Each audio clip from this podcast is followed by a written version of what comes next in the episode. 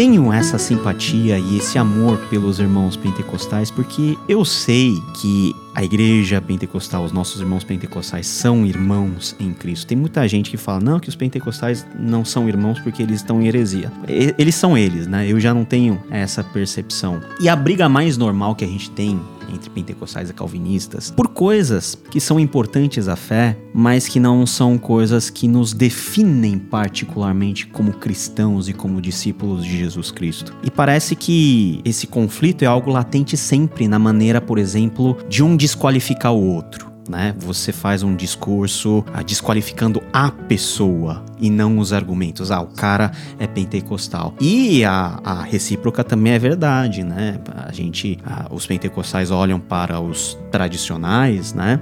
E falam que a gente perde naquilo que lhes é abundante em termos de piedade e espiritualidade. Então um vai acusando o outro com categorias diferentes, mas não se reconhece, não se cuida. E por causa disso, na minha percepção, a gente também perde porque quando nós deveríamos estar unidos, eventualmente combatendo um bom combate, defendendo valores centrais ao evangelho e tentando promover o bem comum dessa sociedade, a gente não sabe fazer isso, a gente só sabe brigar e por nós brigarmos entre a gente, a única coisa que a gente vai fazer é brigar com quem tá fora também. Temos avançado ou regredido na questão do diálogo entre correntes. Eu tô falando em correntes ortodoxas, tá? Os hereges, vamos vamos deixar para vamos deixar eles num outro campo. Mas eu tô falando da, das nossas dos nossos grupinhos aqui, calvinistas, pentecostais, né, congregacionais. A gente tem melhorado, você que é pentecostal e já tem uma visão mais geral do domínio público da igreja evangélica nessa integração para um bem comum que beneficia o evangelho, mas também beneficia o mundo em que nós estamos, ou essa polarização política que nós vivemos já é algo já prático e visível daquilo que nós não conseguimos resolver nos bastidores. Eu acho que a gente tem melhorado em alguns aspectos e piorado em outros. Eu vou te dar um exemplo. Na questão da polarização teológica, as redes sociais também agravaram essa situação. A gente teve um auge ali em debates sobre arminianos e, e, e calvinistas, em que havia páginas de humor, que era um humor extremamente ácido e agressivo, é, de, dos dois lados, tá? E eu até falava, cara, se Armínio visse isso aqui, ele ia ficar indignado, porque uma das pregações constantes de Armínio era a tolerância. Então, ridicularizar um calvinista para Armínio não faria nenhum sentido. O seu blog antigamente não fazia isso, né? Não, não fazia. A gente nunca teve essa ideia de ridicularizar. Pelo contrário, eu, eu sou grato aos calvinistas, aos reformados, porque quando eu comecei a me interessar por teologia foi muito cedo na minha vida, eu tinha 12, 13 anos, e o que tinha na internet era material reformado, né? Era o site Monergismo na época, tinha outro, um outro site, mas basicamente é, foi ali que eu comecei a estudar teologia. Se você me perguntar hoje, você lê continua lendo reformados? Muito pouco. Leio quase nada de teologia reformada hoje. Talvez eu leia muito mais anglicanos, católicos e. Até porque muito mais se publicou nesses últimos tempos, né? Para suprir uma carência já presente dentro do contexto, vamos dizer assim, arminiano pentecostal, né? Sim, porque naquele momento era o que tinha, né? E, mas eu sou grato por isso. Em outros aspectos eu vejo essa melhora. Nosso diálogo aqui é um exemplo disso. Há muito, vai lá, 10, 15 anos atrás não tinha praticamente esse diálogo de pentecostais e reformados, hoje tem. Mas tem muita coisa para melhorar ainda, Paulo. Em que sentido, por exemplo? A gente tem avançado em alguns é, diálogos, mas ainda tem uma postura que, inclusive, houve uma regressão entre os assembleanos, porque os assembleanos eles estavam recebendo muitos pregadores reformados, especialmente os mais famosos. Mas aí, o que, que os assembleanos constataram? Chegaram a essa conclusão, os pastores, tá? Pô, a gente sempre convida eles, eles nunca convidam a gente. Cara, e, e tem razão, né? É, não era um convite recíproco, que era aquela ideia, né? O, o reformado que aceitava muitas vezes esse convite, ele ia todo feliz, contente, né? E, mas é aquela ideia, eu, eu vou lá para ensinar esse povo ignorante que não sabe nada. Vamos levar a luz para os pentecostais. a luz. a teologia. Eles, a gente até pode aprender aqui com o evangelismo deles, com com alguma empolgação litúrgica, mas. Mas é sempre assim, né? É, é. piedade, oração, evangelização. Evangelização. Mas teologia não. Teologia é com a gente. Teologia é, é o nosso esporte. É.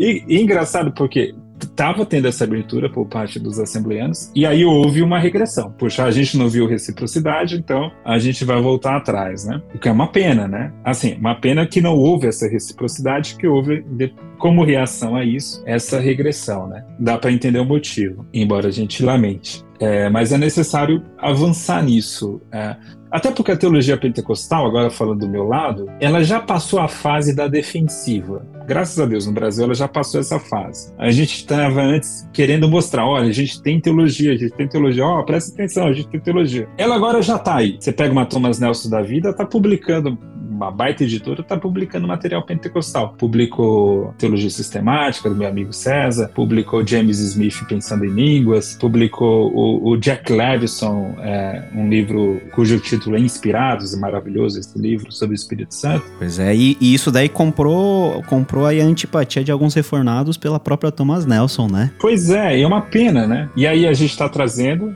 é, e eu sou grato a Thomas Nelson por isso, a gente está trazendo teologia acadêmica pentecostal para o Brasil. E aí a gente já saiu dessa fase de provar alguma coisa e mostrar, olha, a gente tem algo a acrescentar aqui ao debate, como toda corrente tem, né? Então a gente tem como fazer esse diálogo no nível elevado. Então essa é a ideia, não é ver aquela postura professoral, né? Eu também não quero ser, eu não quero ser professor de reformado. Eu quero ser um irmão de conversa como eu tenho com você, como eu tenho com o Fontana. Essa conversa é tete a tete mesmo, ó. Eu li uma coisa aqui, puxa, uma ideia aqui que a gente vai interagindo, que a gente vai compartilhando. E é lindo isso, porque é isso que é igreja, né? Sem ser aquela postura arrogante professoral.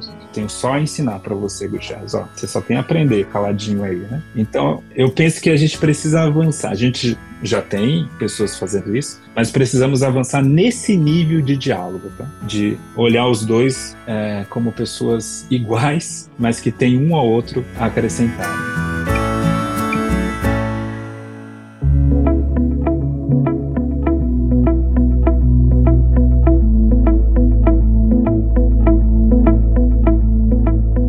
Qual é a sua maior expectativa em relação a sua própria igreja em relação à obra que você sonha que ela faça no Brasil?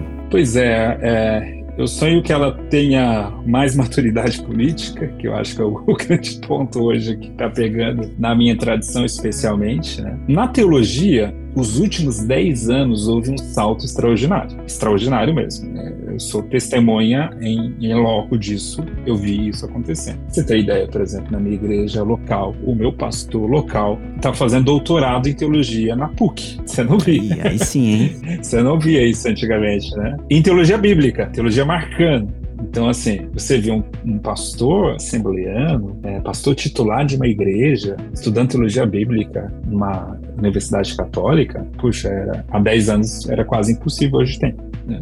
Então, assim, é, isso melhorou bastante, Paulo. Agora, a minha expectativa é essa, maior amadurecimento político-social, e que a gente não perca um lado da, que eu diria da inocência pentecostal, no sentido da pureza pentecostal, de estar próximo das pessoas, do povo. Que eu vejo que a gente está perdendo um pouco disso. A igreja enriqueceu, tem grandes igrejas que são bem ricas, assim, ela está virando uma coisa muito institucional, muito burocrática, né? A gente já ouviu falar aí, tem a Assembleia de Deus para você conseguir montar um grupo de oração, tem que pedir autorização. Isso é quase um sacrilégio no pentecostalismo, né? Você, você montar um grupo de oração, hoje você precisa de autorização.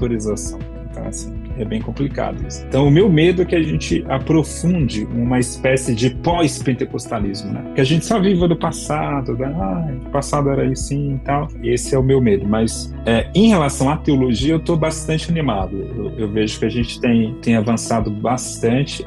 É claro, tem muita coisa a avançar ainda. Mas se continuar nesse ritmo, eu creio aí que duas gerações a gente vai ter uma igreja que vai produzir um corpo de teólogos bem considerável para a igreja brasileira. Duas gerações? Duas, nessas duas, duas gerações, gerações, se for contar pela vida normal, nós estaremos vivos ou a gente já, já tá do outro lado do rio? Não, eu estou pensando em gerações naquele número de 25 anos, né? Então a gente, eu acho que a gente, a gente ainda está 50, vivo. é, assim, é, vivo, vivo, assim. já... É, hoje tem mais creme. Ah, é, sim, tem, já estamos já já estamos passando 30 por 40, né? Então, se você coloca mais 50, é. aí é só pela graça e pela misericórdia mesmo, né?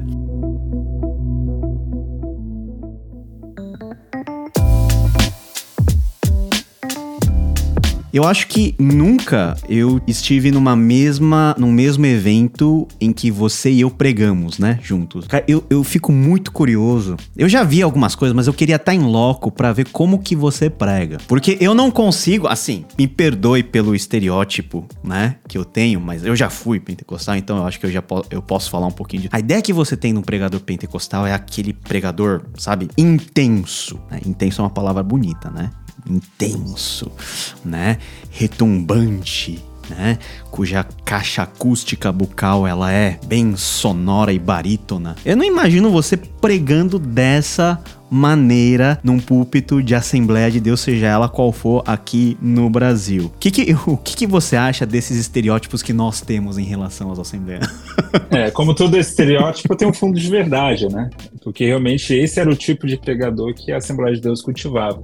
E esse é outro ponto de mudança, tá? Porque eu, eu Gutierrez, sempre fui um pregador calmo, é, expositivo, eu sempre gostei de pregação expositiva. É, eu não sei pregar de outra forma. E, Paulo, ainda assim eu tenho sido convidado para pregar. Antigamente isso não aconteceria. Antigamente eu seria visto numa separação que as, os, os assembleanos sempre fizeram, eu seria o mestre, o professor. É, você não prega, você dá um estudo. Não prega, eu dou estudo.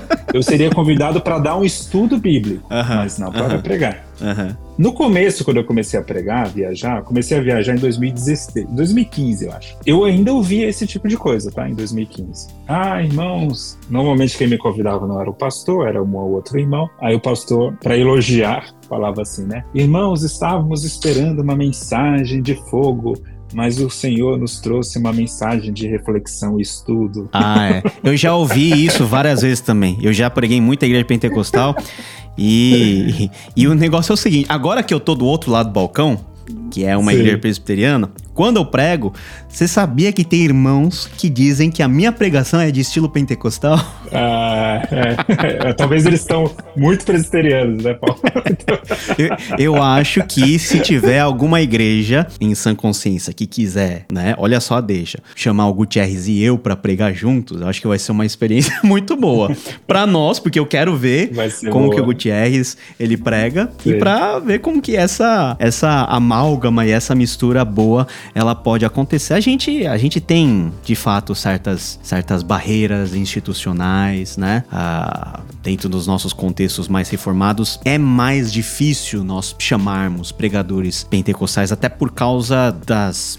das enfim, da, na, da, nossa institucionalidade, da nossa confessionalidade. Mas eu creio que a gente pode e deve estar sempre junto, em contato, se não no púlpito, que é um lugar honroso, mas eu acho que falta o contato à mesa também, né? Porque a gente, a gente se esconde por trás dos nossos avatares para às vezes atacar e atacar coisas que são, na verdade, conceitos que nós consideramos como reais, mas que quando você vai conversar com o cara não é aquilo que ele pensa. E o contato faz com que as barreiras elas se desfazem, os corações se derretam, você na conversa ouvindo o outro, você ouve Jesus Cristo, você vê Jesus agindo. E eu sinto falta, né? A confessionalidade é muito boa, mas o corpo de Cristo é muito diverso, muito diverso, né? Eu vejo um Gutierrez sempre que vai pro Rio, ele vai na Catedral Presbiteriana, né? Eu falo que só falta empurrão, né? Pro Gutierrez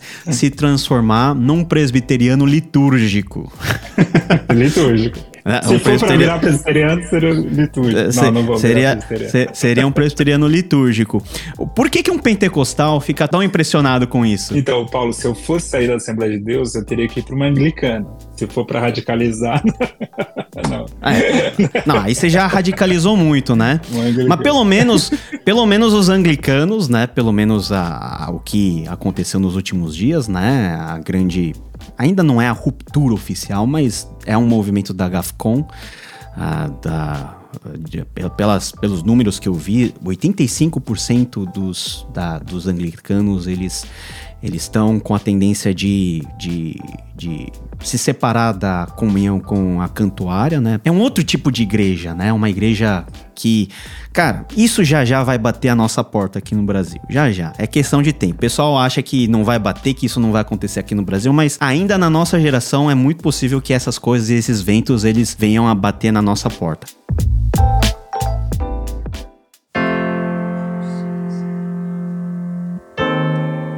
Não entra na cabeça de certas pessoas como um pentecostal ele pode ter um senso estético muito mais, vamos dizer assim, amigável e simpático a essa parte mais litúrgica, mais sacramental. Como que isso acontece dentro de você, dentro do seu coração? Pois é, esse é um ponto que que eu lembro um pouco do Andrew Wright. Ele que cresceu numa tradição anglicana, com toda aquela formalidade, né? Ele disse que ficou muito empolgado a primeira vez que foi num culto carismático e que, e que parecia é, algo assim que ele precisava para a vida dele toda. Né? Isso aí se chama dopamina. É dopamina, é, pois é. É dopamina, é, é, é, é a, ânsia pela novidade, né? Uhum. Pela expectativa da novidade. Então nós que crescemos numa tradição muito barulhenta, muito é, efervescente, muito dinâmica, eu pelo menos a primeira vez que fui num culto litúrgico, eu fiquei, meu Deus, que isso, né? É, é maravilhoso. Alma, sim, Eleva. Né? Você ouve aquele órgão lá, né? órgão, o melhor órgão de São Paulo tá numa uma igreja presbiteriana. É dos Sim. nossos irmãos da IPI, mas na Catedral de São Paulo tem o melhor órgão da cidade de São Paulo. Que por coincidência eu vou visitar domingo de manhã. Domingo de manhã passado eu tava do Rio, domingo agora próximo eu vou estar tá lá na, na IPI. Mas aí é um ecumenismo muito extremo, né? Você sai de uma IPB para ir para uma IPI, IPI aí só por causa do órgão, né? Do órgão. o que me atrai ali é o órgão, né?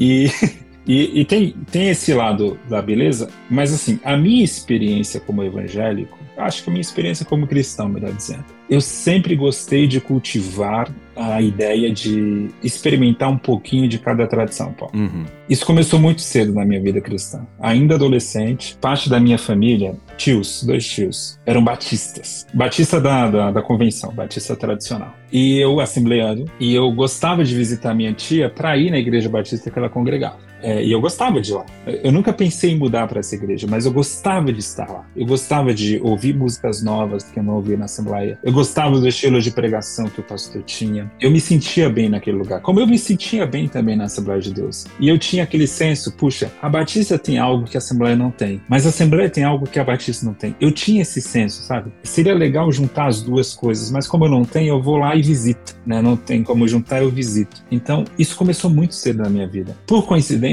na minha escola, lá no, ensino fundamental ainda, tinha bastante evangélico na minha sala. E, mas a maioria não era assembleana. A maioria era, era de igreja reformada ou de igreja carismática. Eu também tinha contato com essas pessoas, né? E eu tinha, às vezes, até debates teológicos e tal. Então, esse contato com a riqueza da tradição cristã foi muito cedo. Eu conheço cristão assembleando que ele nunca visitou uma outra igreja além da Assembleia de Deus. E isso não aconteceu comigo e eu dou graças a Deus por isso, porque isso foi muito importante importante para a minha formação, para o meu caráter. Ver, olha, Gutierrez, tem cristianismo além da Assembleia de Deus, tem cristianismo além do, do pentecostalismo, né? E tem algo bonito a você absorver, a aprender. Então, de fato, de vez em quando eu vou numa igreja reformada, mais histórica, e fico impressionado com o culto é, e vejo aquela beleza toda. Puxa, uma coisa que me, eu fico assim encantado com o culto presbiteriano é o final.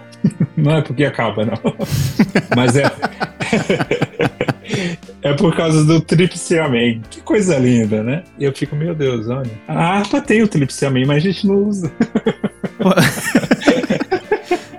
Cara, o Tríplice Amém é, é, um negócio, é um negócio tão tão legal que toda a igreja presbiteriana tem. Toda a igreja presbiteriana tem. Mas, cara, o Tríplice Amém performado num órgão, no aquele órgão. que faz vibrar, vibrar o seu é. fígado, né? Você, aquele amém que você recebe da bênção apostólica, ele ecoa por a semana inteira. É, é aquele ritmo, é aquele bom barulho, aquele bom Sim. som, né?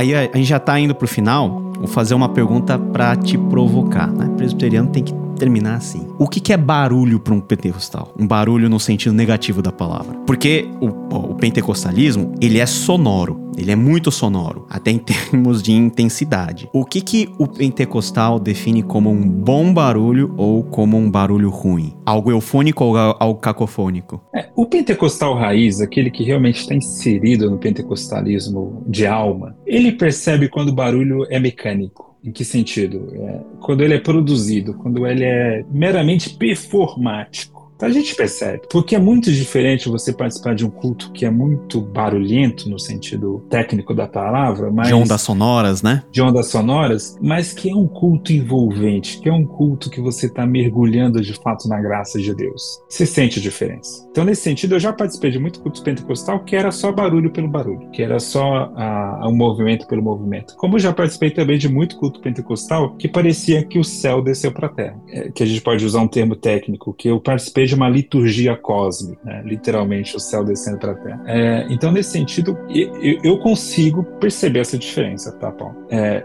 não faz muito tempo eu fui num culto aqui na Assembleia de Deus na sede, e era um evento de jovens. O culto foi tão impecável do começo ao fim.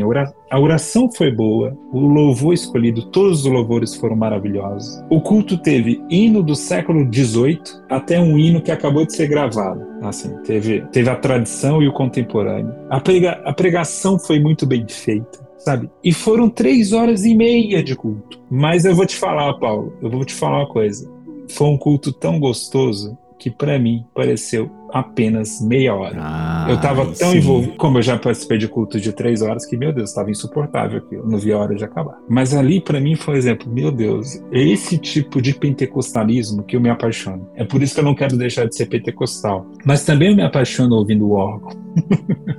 a nossa igreja, a Assembleia de Deus, ela tem um pouquinho de, de, de traços ainda dos suecos, né, que eles trouxeram do, dos batistas. Então a gente tem, tem também órgão elétrico, mas tem órgão, né? É, tem o piano e tem o coral, tem a orquestra. A orquestra é uma orquestra filarmônica completa. Eu também acho aquilo lindo demais. Eu vou. É sábado, inclusive, eu não estava aqui em São Paulo, mas a igreja fez um evento de corais, né? É uma coisa maravilhosa que é esse lado um pouco mais litúrgico que a gente tem na nossa tradição, que eu também fico muito empolgado.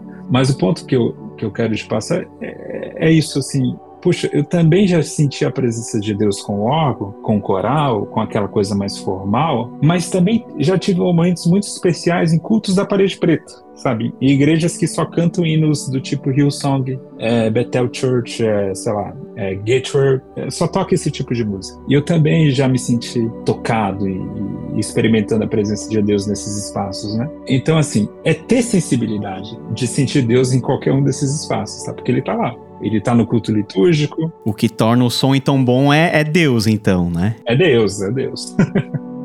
Não é a mecânica humana, né?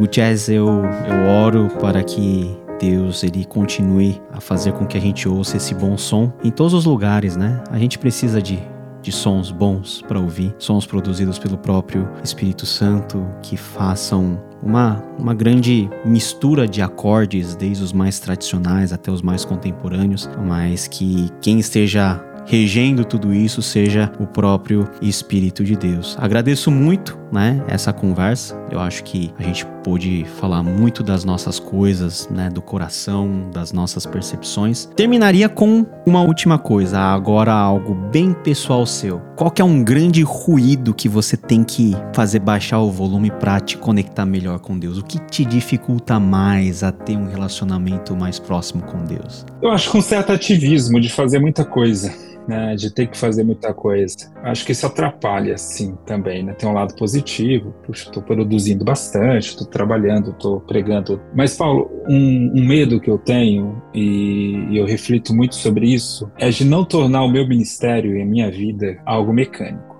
Porque quando você passa a pregar aí quase todo final de semana, é, você está entre públicos diferentes, igrejas diferentes, é algo mecânico, é muito fácil.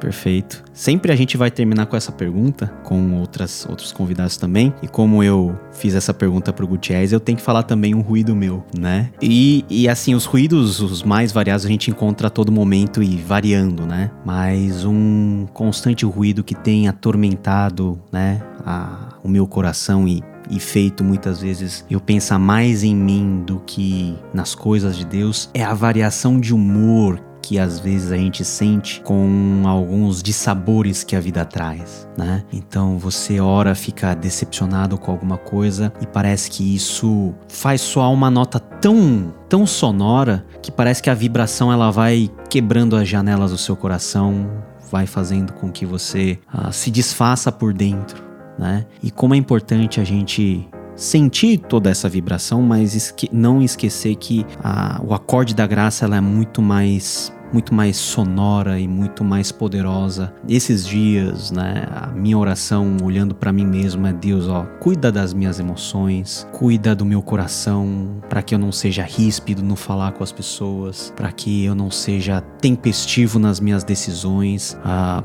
querendo fazer alguma coisa que eu não quero fazer, enfim, né? Tudo isso pode acontecer. Então, esses são os nossos ruídos, esses são os ruídos que nós precisamos administrar dentro da nossa vida. E esse podcast está aqui para que a gente possa fazer isso junto. Então, pelo menos uma vez por mês, nós queremos trazer a você, o nosso ouvinte, essa experiência de uma conversa franca, de uma conversa aberta, de uma conversa que pode com certeza trazer desafios, mas também com certeza pode edificar cada um de nós. Então, Gutierrez, muito obrigado pela sua presença, que Deus continue o abençoando ricamente.